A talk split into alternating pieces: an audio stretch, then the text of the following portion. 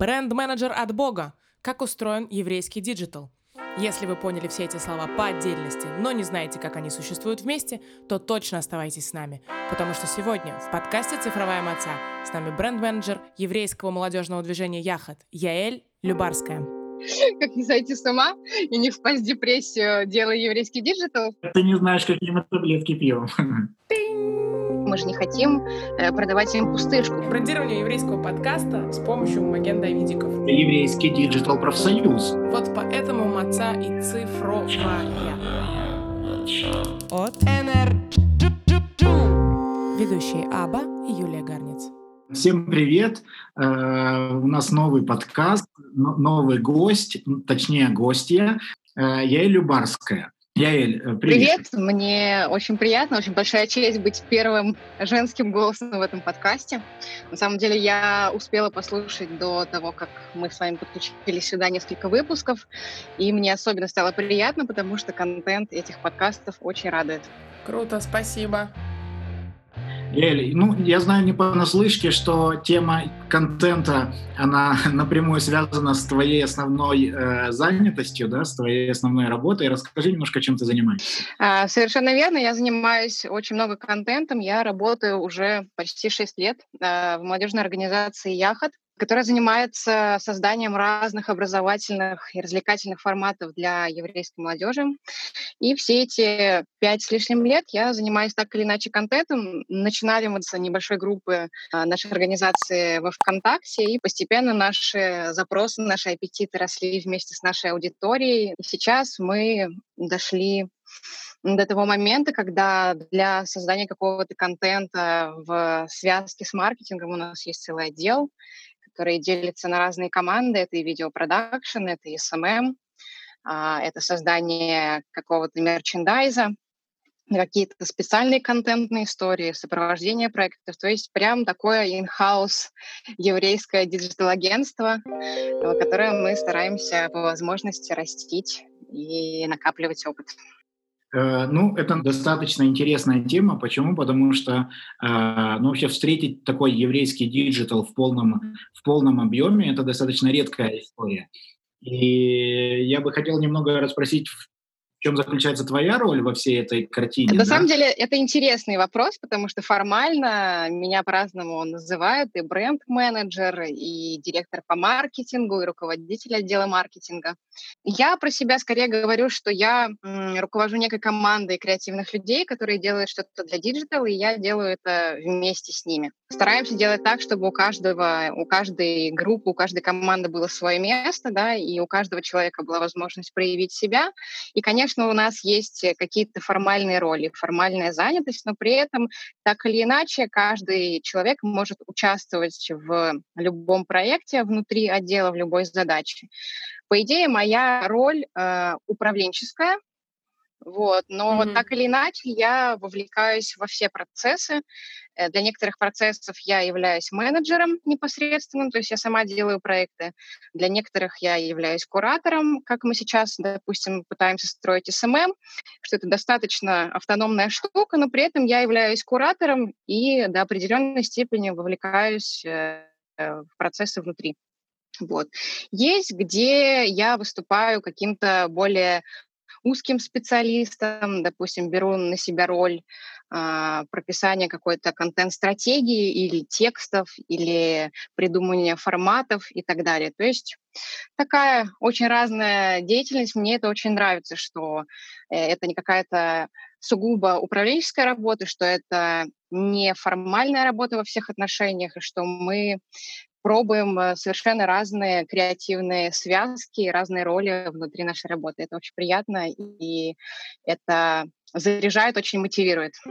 Это сейчас э, экскурс вообще про профессию для наших эм, э, юных слушателей, просто чтобы понять, чем вообще человек потенциально может заниматься, да, вот э, в такой сфере. Круто. Угу.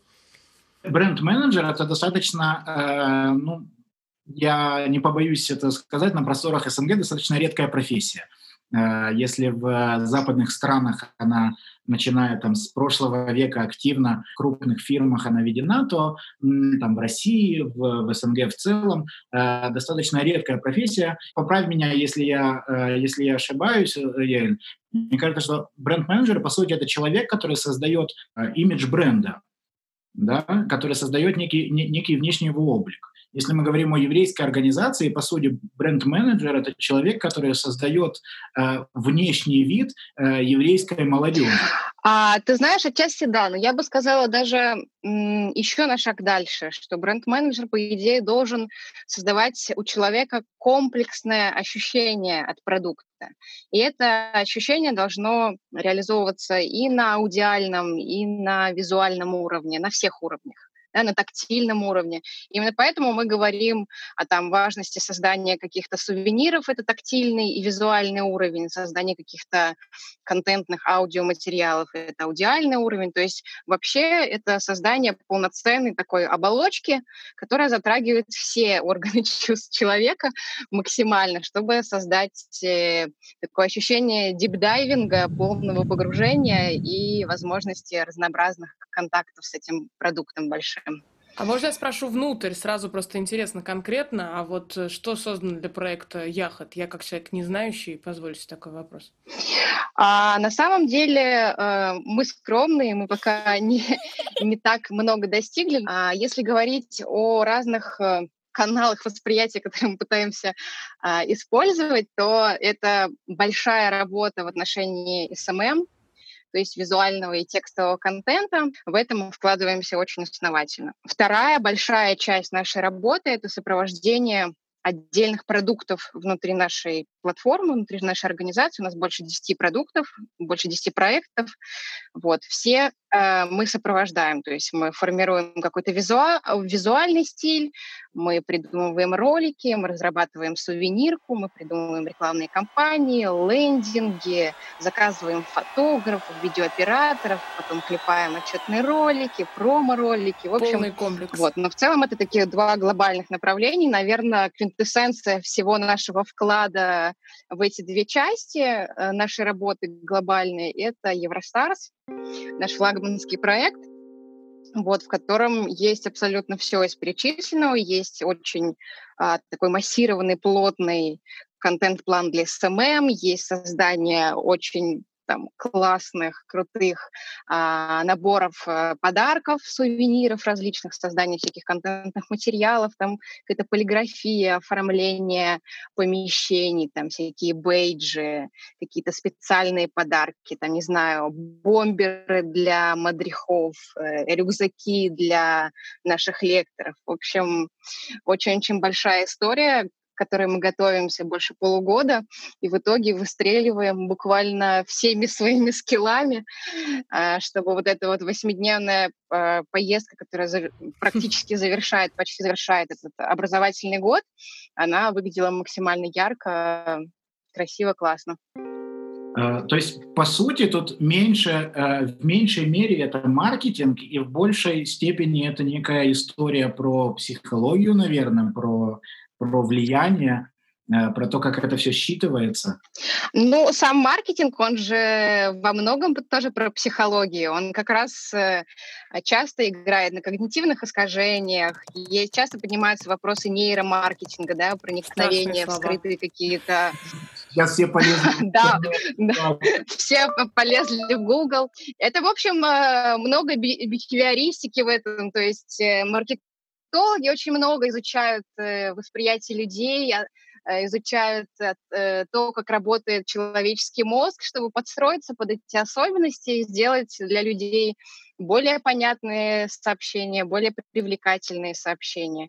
И во всей этой истории большой, большой упор делается на каждый канал, да, и на тексты, на картинки, и на видео, потому что, допустим, если говорить о каком-то проектировании пользовательского опыта, думать заранее о том, как э, э, как ребята, наши студенты будут взаимодействовать с каждой нашей вещью, то мы продумываем э, на уровне картинок, а что привлечет ребят, что заставит их там, вернуться mm-hmm. к этому, обратиться к этому снова, что написать так, чтобы им было интересно это читать, чтобы они сохранили, возможно, когда-то открыли это снова. И как сделать видео таким, чтобы они показали это своему другу, подруге. То есть каждый продукт продумывается именно с точки зрения его взаимодействия с конечным пользователем. Отдельно хотелось бы сказать про мерч. Э, я безумно благодарна своему руководителю Равину Мандивиленскому за, за то, что мы с ним сошлись в подходе к сувенирке. Почему? Потому что у нас с ним такие одинаковые теги, что сувенирка должна быть э, качественная и юзабильная. То есть мы не делаем вещей лишь бы сделать, и мы в первую очередь думаем о том, что с этой вещью может сделать наш э, пользователь, студент, который это получит. И в это вкладывается каждый раз вообще много-много-много заботы. И, слава богу, мы получаем большое количество фидбэков, э, прямых, да, когда пишут нам или говорят там своим мадрихам, лидерам, и получаем какие-то разные весточки, допустим, когда там, не знаю, мы произвели антисептик, брендированный несколько лет назад с, э, с компанией Sanitel, то есть это не какой-то левый, это прям производитель антисептиков в России, сейчас очень популярная тема. Актуальненько. А, и кто-то там, э, допустим, через пару лет присылает какую-то фотку из Израиля, говорит, вот я зашел к другу домой, и прикинь, тут стоит ваш антисептик у него около компьютера, типа, вау. Но если этому человеку вау, то нам вау в тысячу раз больше. Это реально самая большая награда награда. У меня такой вопрос, Ель. А сложно ли брендировать образование и без того э, довольно как бы попу... это не самый популярный продукт, да, не вот там еда или еще что-то. Еще еврейское образование. Какие у этого есть э, особенности, особенно для тебя лично, да? Мне кажется, это важно, что ты не просто так в этом оказался, а не бренд-менеджером в каком-то другом месте. А, вообще очень интересный вопрос. Спасибо за него. Действительно, вообще вся моя работа, она затрагивает очень мои какие-то внутренние боли, потому что я сама выросла в маленьком городе Орел, и до возраста 19 лет, когда я там жила, там не было еще равина, и мы справлялись как могли. Не было какого-то особенного контента, не было никаких проектов, у меня не, не было возможности поехать в какой-то лагерь. В общем, мы находились в вакууме, который э, окупался за счет э, общины библиотеки. Я понимаю, что мое образование, мое становление да, в этом еврейском мире, моя какая-то социализация еврейская была бы намного более намного, может быть, менее болезненный, намного более качественный и интересный, если бы а, вокруг меня была другая еврейская среда, да, с другими материалами. Мне не нужно было бы перерабатывать какие-то достаточно сложные для нового пользователя книги там, по еврейской истории или философии. То есть я понимаю, что это можно было бы сделать по-другому, при этом абсолютно не жалею, что опыт был именно таким. Я очень в нем, мне кажется, закалилась. Вот. Но я понимаю, что ребята, которые э, есть сейчас, которые вот в этом возрасте даже в возрасте раньше, там я начала где-то в 14 э, лет всю эту историю для себя. Да? да, интересоваться плотно угу. темой иудаизма и традиций. Я не хочу, чтобы они продирались точно так же, потому что сейчас есть гораздо больше возможностей, сейчас есть много инструментов, сейчас есть интернет. В... Когда мне было 14, интернета в таком объеме не было. Не было. Вот, это тоже нужно понимать. Поэтому Хочется э, всячески использовать э, любые технологии для того, чтобы э, адаптировать контент для этой аудитории. В конце концов, и Любавический Рэба говорил, был таким смельчаком и первопроходцем, который использовал все медиаканалы для того, чтобы рассказать о еврейских заповедях и так далее. А я недавно встретила в интернете рекламу э, хаббатского мероприятия в Нью-Йорке, Хаббат Телетон, который они сделали с актерами которые сыграли в сериале «Друзья», и они там разыгрывают сцену прямо внутри э, этой их квартиры, в своих образах, то есть как будто друзья говорят э, об этом мероприятии. Вот нужно понимать уровень, на который нужно ориентироваться в итоге. А мы еще далеко, но мы, но мы в пути. На самом деле это очень сложно. Очень сложно э, адаптировать контент, выбрать правильный инструмент. Не, не достаточно просто знать, что можно создать бота, можно сделать сайт, можно сделать SMM, можно сделать маску в Инстаграме. Нужно понимать, что с чем сочетать и что во что засовывать, грубо говоря. Это очень сложно, потому что культурный, исторический, текстовый нарратив, пласт, он просто гигантский в иудаизме. Что выбирать, какие темы, в какой форме подавать, через какие книги, через каких личностей, это все огромный вопрос. Да, это огромный вопрос, это постоянная работа, это постоянная адаптация. Можно сказать, что в русскоязычном интернете сейчас с каждым годом становится все больше еврейского контента но он адаптирован по, тоже под определенную аудиторию. Допустим, мы берем какие-то сайты, которые явно адаптированы для людей условно 40 плюс. И это неудобно изучать, неудобно воспринимать молодежи. Мы это прекрасно понимаем. Соответственно, даже если есть условно готовый материал, нам приходится его брать перерабатывать, и адаптировать, и снабжать каким-то симпатичным визуалом. Это все безумно э, волнительная, безумно тяжелая, но всегда очень приятная работа, потому что мы видим от этого большую отдачу. Мы видим, что тот подход, который мы исповедуем, он, э, он окупается. Ребята обращают внимание, ребята, ребята говорят об этом, ребята хранят у себя эти вещи, и это соответственно, нас побуждает к тому, чтобы искать э, с ними все новые и новые форматы взаимодействия и растить под это, соответственно, нашу команду. Как становиться профессионалами в области диджитала? А, не знаю, ты несколько лет назад представляла себе, себя в этой области или как-то все так сложилось? И если копнуть чуть более глубже, а как становиться профессионалами еврейского диджитала? Я нахожусь в некотором вакууме профессиональном, да, потому что мой рост, он ограничен разными совершенно факторами. Допустим, очень много разных интересных интенсивов, э, э, конференций, семинаров проходят э, в еврейские праздники или проще mm-hmm. говоря, в субботу, да, в шаббат. Очень много. Мне от этого не особенно обидно.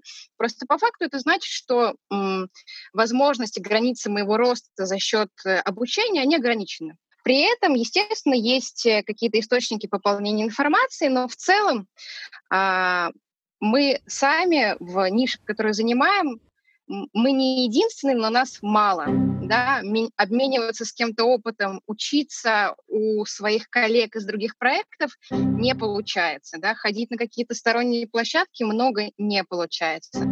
Посмотреть какие-то хорошие примеры там, в других странах тоже с трудом. Почему? Потому что, допустим, если мы пытаемся взять американский какой-то опыт, это получается с трудом ровно потому, что их еврейская жизнь началась намного раньше. То есть они уже десятилетиями пробуют свои программы, оттачивают свои методические наработки, какие-то учебные планы, они взаимодействуют совершенно на других уровнях э, с институтами, с университетами, есть еврейские кампусы. Ну и аудитория другая. Конечно, совершенно другая аудитория, совершенно другая uh-huh. а, раскрепощенность у этой аудитории. Это тоже нужно учитывать. Поэтому их а, опыт пригодится нам, но чуть позже. А пока сейчас нам с учетом новых инструментов все равно нужно начинать немножко сначала. Да? Кажется, что мы уже много пропахали, там пять с лишним лет и даже больше до моего прихода в организацию, но на самом деле это только начало, начало, начало пути.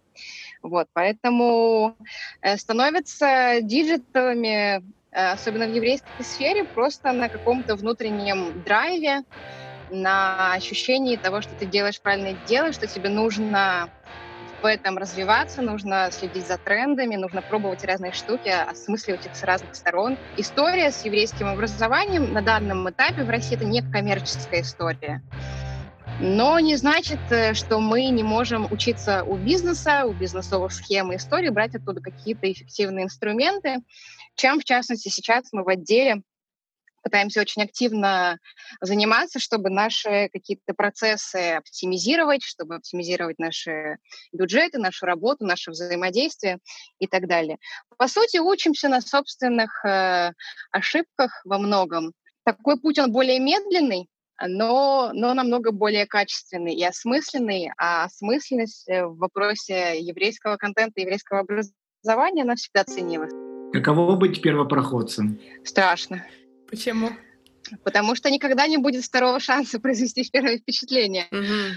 А, во многом мы сейчас понимаем, что мы лицо еврейской молодежи в России касательно, по крайней мере, нашего сегмента аудитории возрастного, мы просто лицо, на нас смотрят все, мы открываем себя миру полностью. Это значит, что на нас лежит огромная ответственность. Есть э, в еврейском законе, в еврейском мировоззрении понятие о том, что а, мы должны, во-первых, прислушиваться и соблюдать все законы государства, и мы должны быть э, достойными представителями своего народа да, перед перед другими народами. Здесь эта задача никуда не уходит. У нас, наоборот, есть дополнительная ответственность э, быть перед всеми, выглядеть достойно и, и показывать, что такое современный еврей, что такое современный традиционный еврей и так далее. Ты много общаешься со своими, э, со своими коллегами, если можно так сказать, по диджиталу в обсуждении там какого-то кейса, да? То есть на, точно есть какие-то площадки, где вы пересекаетесь, где обмениваетесь опытом? А, на самом деле а, обидно признаваться в этом, но важно, что пока нет э, какой-то традиции еврейского диджитал-нетворкинга а, в этой теме. То есть, э, другими словами, простыми словами, я немного общаюсь со своими коллегами с других а, каких-то проектов, других платформ. Вот, это больше какие-то ситуативные такие разговоры, случайно, невзначай, где-нибудь, э, на каком-нибудь мероприятии и так далее, что на самом деле обидно, даже если на рынке есть две-три организации, у них есть колоссальнейший опыт, которым не просто можно, которым очень важно делиться. В конце концов, а, мы не на конкурентном рынке, а мы все в целом делаем общее дело, и важно эти дела свои синхронизировать на разном на разных абсолютно уровнях. Возможно, сейчас зарождается еврейский диджитал профсоюз, да. а, а заодно можно открыть запись для стажеров. Э, э, э, это, это да, это шутки, но на самом деле это, это реально важно, и надеюсь, что кто-то послушает этот подкаст и зажжется этой идеей. Большинство специалистов, которые мы, которых мы привлекаем в наши диджитал-проекты, они все-таки так или иначе э, должны касаться или уметь прикоснуться к еврейской теме. Да, то есть э, какие, э, для каких-то специалистов это более важно. Сложно себе представить э, SMM-специалиста, который не будет погружен в еврейскую тему. Между нами по сегодняшний день я не встретил еще ни одного э, еврейского СММ, которого я бы мог в полной мере назвать специалистом, да, которого мог точно сказать, я знаю, что делать для того, чтобы э, достучаться до каждого еврея в, в сети. С одной стороны, согласна, с другой стороны, я уверена, что ты не найдешь э, ни на одном рынке ни одного СММ-специалиста, который тебе с точностью скажет, что он может достучаться до своего клиента. Ну, и,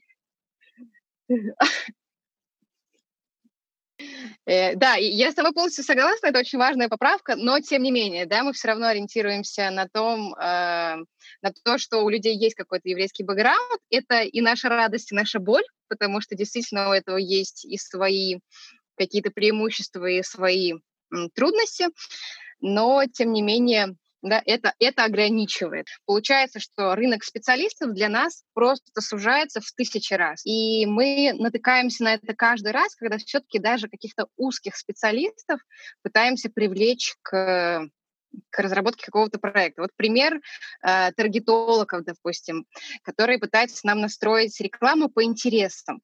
Да, они приходят, говорят, спрашивают, ну, какие интересы у вашей аудитории? Там развлечения, спорт, бизнес, не знаю, шоколад. Э, я каждый раз задаюсь вопросом, а серьезно вы думаете, что есть какой-то определенный портрет еврея, который может э, выстроиться в диджитал? Да, эти люди все абсолютно разные, нет какого-то портрета еврея, поэтому бесполезно говорить э, составление какого-то э, портрета в диджитал, потому что это все равно пальцем в небо. Э, нету больше евреев, которые будут интересоваться бизнесом, или больше евреев, которыми, которые будут интересоваться медициной именно с точки зрения диджитал. То есть это такая провальная история. У нас очень такой туманный э, потенциальный пользователь, которого очень сложно ухватить за хвост диджитал-инструментами. Вот. Это, это, это одна из многих сложностей, она у нас как краеугольный камень становится. Вот. Ну, пример того, как э, нам приходится справляться с нашей спецификой. Поэтому вот в этих всяких разных нюансах да, можно с уверенностью сказать, что наша работа намного сложнее, чем, я не знаю, какой-то онлайн-школа, которая учит диджитал-профессиям или там школе английского языка. Понятное дело, что у них свои трудности, но совершенно-совершенно другого порядка. Да, но тут, тут еще как бы есть э, главная проблема, с которой мы, как э, еврейские образователи, в том числе в, в, внутри, э, внутри диджитала, да, мы сталкиваемся, что у любого образовательного продукта есть уже готовый спрос. Да, если человек Э, сталкивается с тем, что ему нужно учить английский, или его маме нужно, чтобы он учил английский, да, то найдутся, найдутся те курсы или, или платформы, на которых он сможет учить английский, китайский, э, поваренное дело или, э, или вождение.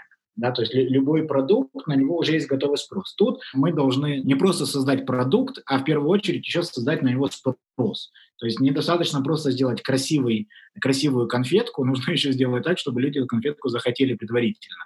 И тут палка о двух концах, да, что э, невозможно, с одной стороны, э, создать красивый продукт, не понимая, на кого ты ориентируешься, с другой стороны, тот, на кого ты ориентируешься, этот продукт вообще, э, вообще по сути, э, чаще всего не нужен. Да, Совершенно согласна. Причем это значит также, что по каждому а, продукту и по каждой идее очень сильно возрастают риски риски того, что этот продукт не будет востребован как бы технически, визуально он не был безупречным. Он может просто по каким-то абсолютно мелким критериям людям не подойти, они его не купят. Я читала множество разных историй, как там глобальные корпорации до седьмого пота трудились над какими-то продуктами, там, не знаю, программного обеспечения, вкладывали свои лучшие умы инженеров, там, архитекторов а, пользовательского взаимодействия, пользовательского опыта. И в итоге через год оказывалось, что их продукт за миллиарды долларов никому не нужен.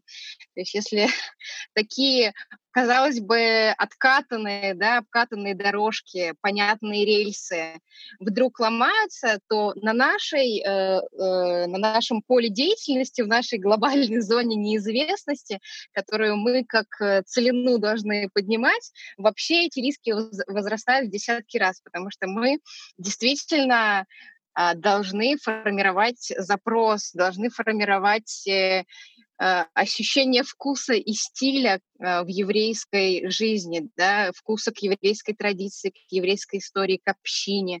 Здесь же вообще очень интересно, что это стык огромного пласта оставленного да, еврейской культуры и пополняемого еврейской культурой, традиции, законов. Плюс большая-большая история с комьюнити, потому что нельзя представить э, еврея без общины. Это сложно, да, это крайне сложно. Получается, мы развиваем очень сильную социальную историю, очень многовековую, очень важную. Плюс э, пытаемся развивать каждого конкретного человека в этой истории, да, помогать ему в этом расти. У него же есть вообще масса опций, как вырасти в еврейском плане.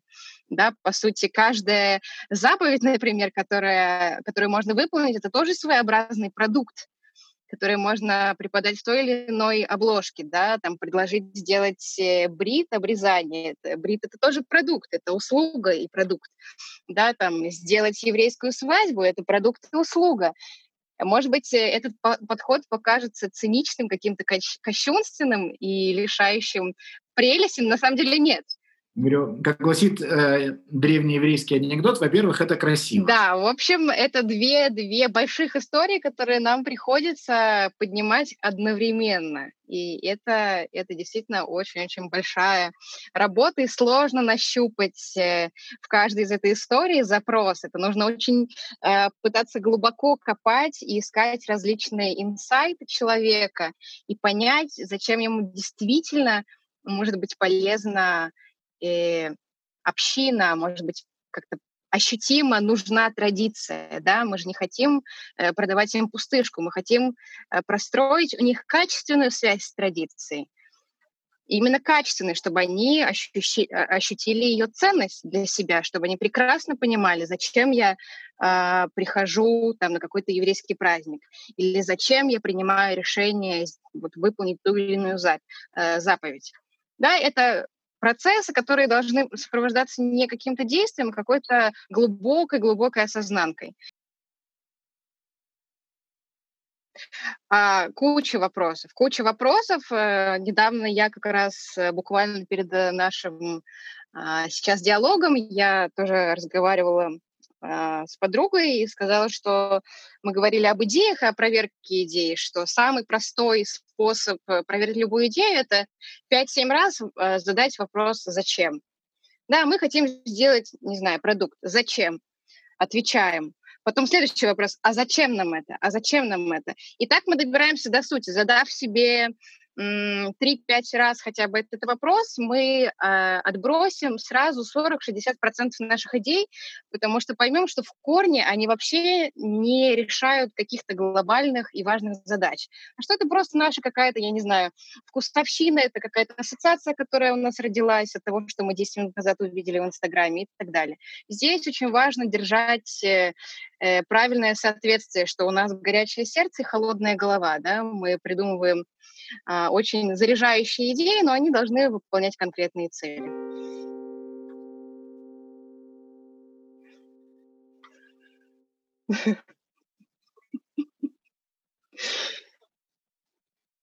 Скажи для подрастающего поколения, какие ниши еще не заняты, чтобы они быстро бежали, э, бежали прокачивать скиллы? Ой, слушай, да то, что я сегодня скажу, завтра уже будет никому не нужно, потому что то, как растет вообще э, вся индустрия э, в мире, это темпы, за которыми нам не угнаться. Но мне кажется, все будущее за за программированием, за онлайн-продуктами, за, за различными новыми реальностями, виртуальными реальностями, которые, в которых можно тоже простраивать абсолютно любые истории, использовать эти фреймы для обертки и реализации совершенно разных продуктов. Я в том числе думаю, что будущее еврейских проектов, в том числе за диджиталом во многом, во многом, во многом, чем раньше мы это поймем, и чем смелее мы будем пробовать новые форматы, тем тем а, скорее мы достигнем каких-то ощутимых результатов. И я думаю, что наше подрастающее поколение э, уже обладает запасом каких каких-то скиллов и какого-то видения, какого-то мировоззрения, а, которое подходит как раз для того, чтобы сделать резкий, резкий прыжок вперед в этом направлении. Вот поэтому маца и цифровая. А мы продолжим разговор с Еэль в следующем выпуске. На этот раз о традиционном еврейском женском футболе. До новых встреч! С вами были Аба и Юлия Гарниц. Подкаст «Цифровая маца». От НР.